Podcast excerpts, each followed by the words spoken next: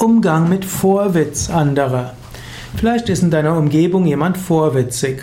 Das heißt, er spricht, wenn er nicht gefragt wird, er meldet sich, auch wenn er etwas nicht kann.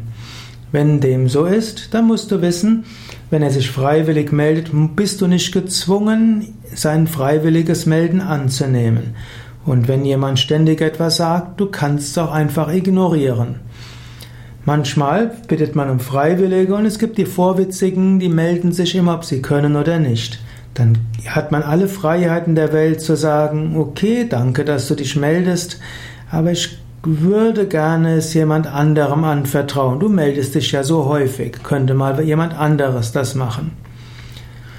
Oder wenn jemand immer wieder seinen Senf dazu gibt, manchmal ignoriert man es einfach. Man muss nicht auf alles reagieren, man muss nicht auf alles eine Antwort haben, man muss nicht dem Vorwitzigen mehr Aufmerksamkeit schenken.